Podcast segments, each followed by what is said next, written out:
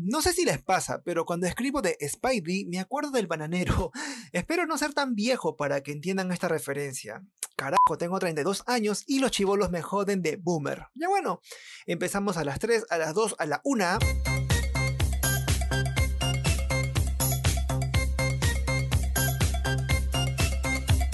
Hola mis muñequitos bellos, hoy les hablaré del...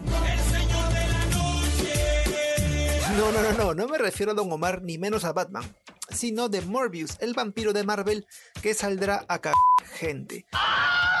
Hace unos días se publicó el tráiler que trajo muchas sorpresas a la comunidad, y es que todos los universos del Hombre Araña forman parte de esta nueva película para la fase 4. ¿Cómo es esto posible? ¿Cómo es que está planteada la trama de Morbius para que algo así funcione? ¿Pero qué coño está haciendo? Imagino que ya vieron el tráiler.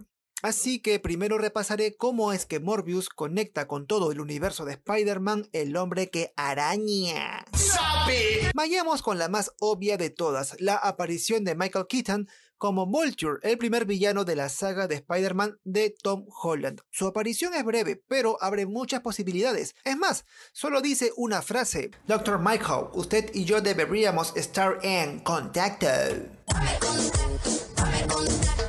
No sabemos con precisión en qué momento sucede esto.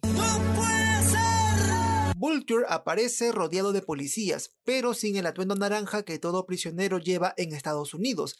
Esto puede significar que Vulture logró escapar y volvió a ser capturado, y en ese momento es cuando le dice a Morbius para seguir en contacto.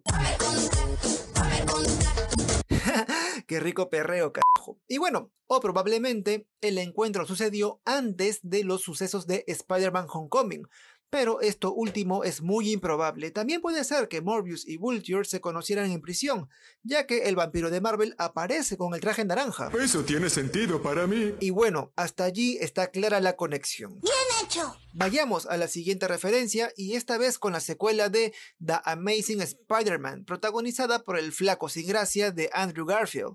¡Mis ojos! En este caso, la referencia es algo sutil. Hay una parte en la que Morbius lee la portada de The Daily Bugle y aparecen dos nombres, Rhino y Black Cat. Según los cómics de Marvel, Black Cat es el apodo de Felicia Hardy, un personaje que apareció en The Amazing Spider-Man 2, gracias a la actuación de Felicity Jones como empleada de Oscorp. El detalle aquí es que Oscorp sí aparece en el tráiler, específicamente en una escena panorámica de la ciudad en la que se ve un edificio con este logo de la compañía. Uy, no lo puedo creer. Siguiendo esta línea, Black Cat ya haría de las suyas después de todo lo ocurrido en The Amazing Spider-Man 2 y su nombre, pues bueno, ya aparece en los titulares.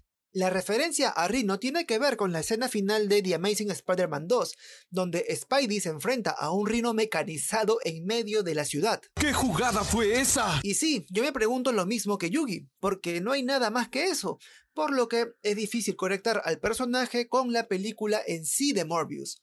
Ahora toca hablar del Spider-Man del buen Tobey Maguire. Ese es un verdadero hombre. Ese Spidey aparece en un graffiti de un callejón de donde sale Morbius con este traje naranja de prisionero. El detalle es que esa pose de Spider-Man es la de Maguire y no la de Holland. Algo anda mal. Lo más intrigante es que aparece el texto asesino por encima del dibujo del hombre araña. Esto sería por lo ocurrido con Misterio, quien reveló la identidad de Parker antes de morir, así entre comillas. Creo que es muy obvio que sí. Ahora yo tengo mi teoría, pero eso ya se lo cuento más adelante. ¡Debes resistir, amigo! Por si esto fuera poco, Morbius hace referencia a Venom en la última escena del tráiler, Así que el personaje ya sabe del simbionte, y eso pone algo de orden entre el caos y los universos alternos. ¡Me muero! Con todo lo explicado, creo llegar al momento de mi teoría loca y cómo es que las cosas estarían planteadas en el UCM. Ahora sí viene lo chido. Hay que partir que las escenas de los trailers no son lineales, o sea, no todo sucede en el orden que se muestra. Es más, Marvel se ha caracterizado por mostrar algo en el tráiler y luego nunca lo vemos en la pantalla grande. ¡No, cielos! ¡No! Como pasó con Hulk en la pelea de Wakanda en Infinity War, algo que en lo personal me parece una práctica muy mierda. Creo que el estafador resultó estafado. Arranquemos con que Morbius conoce a Vulture. Si es así, la trama sucede en la línea de Spider-Man de Tom Holland, al menos esa corta escena. Después sabemos que Morbius eh, hace referencia a Venom. Esto quiere decir que el simbionte ya apareció y es conocido de alguna manera u otra.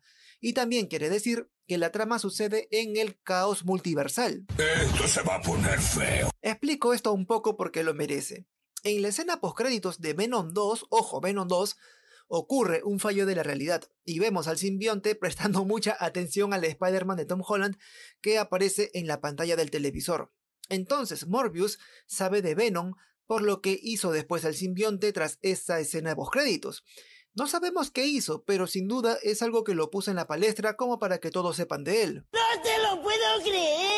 Allí como que las cosas tienen un orden. Lo difícil está en explicar las referencias a los otros dos Spider-Man.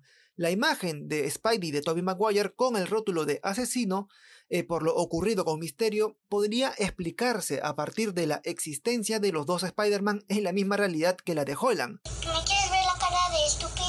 Sí, sí, sí, lo sé. Suena un poco extraño, pero dame un tiempo que te lo explico. Para acusar al Spidey de Maguire, que es el que vemos en graffiti, de asesino por lo que hizo Holland con Misterio, se debería a que quien hizo el graffiti, o sea, el artista de- detrás del graffiti, tomó el diseño del Spidey de Maguire que vio en alguna parte de su realidad, probablemente cuando el desorden multiversal así lo permita, o en las escenas donde sale Octopus de Alfred Molina.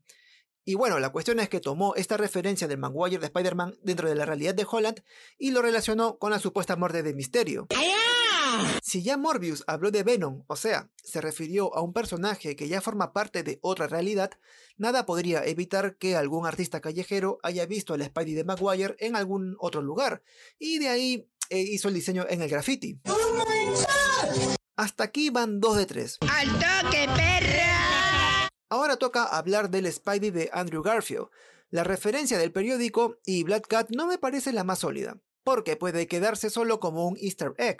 El logo de Oscorp como que tampoco suma, porque también puede ser el mismo Oscorp que aparece en la realidad de Holland y listo, no necesariamente hace referencia a un universo completo como el de Garfield. Anda la osa. No obstante, indirectamente sí hay evidencias sólidas para unir a este Spider-Man o al menos universo con Morbius. La verdad, las cosas como son. Ya sabemos que Jamie Foxx volverá a ser Electro en No Way Home.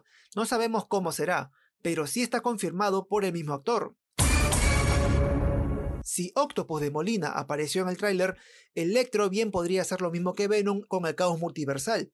Entonces, si Electro aparecerá en No Way Home y en esa misma realidad de No Way Home vemos a Vulture hablando con Morbius, pues significa que Electro está en alguna parte eh, durante la película del vampiro. No puedo argumentar nada ante esa lógica. Sobre el Spidey de Garfield no hay nada ni una referencia como sucedió con Maguire. Pero bueno, para suponer más ya necesitaríamos ver la película. No te pases de listo conmigo, muchacho. Y ya con esto, mis bebitos del señor, yo termino el programa de hoy. No te vayas, chavo. Gracias a todos por escuchar este podcast hasta aquí y por favor descarguen el audio para que me lleves donde me gustes ya para la siguiente vez que salga el próximo episodio. Y ya, eso ya es todo conmigo. Será hasta la próxima semana. Chau chis.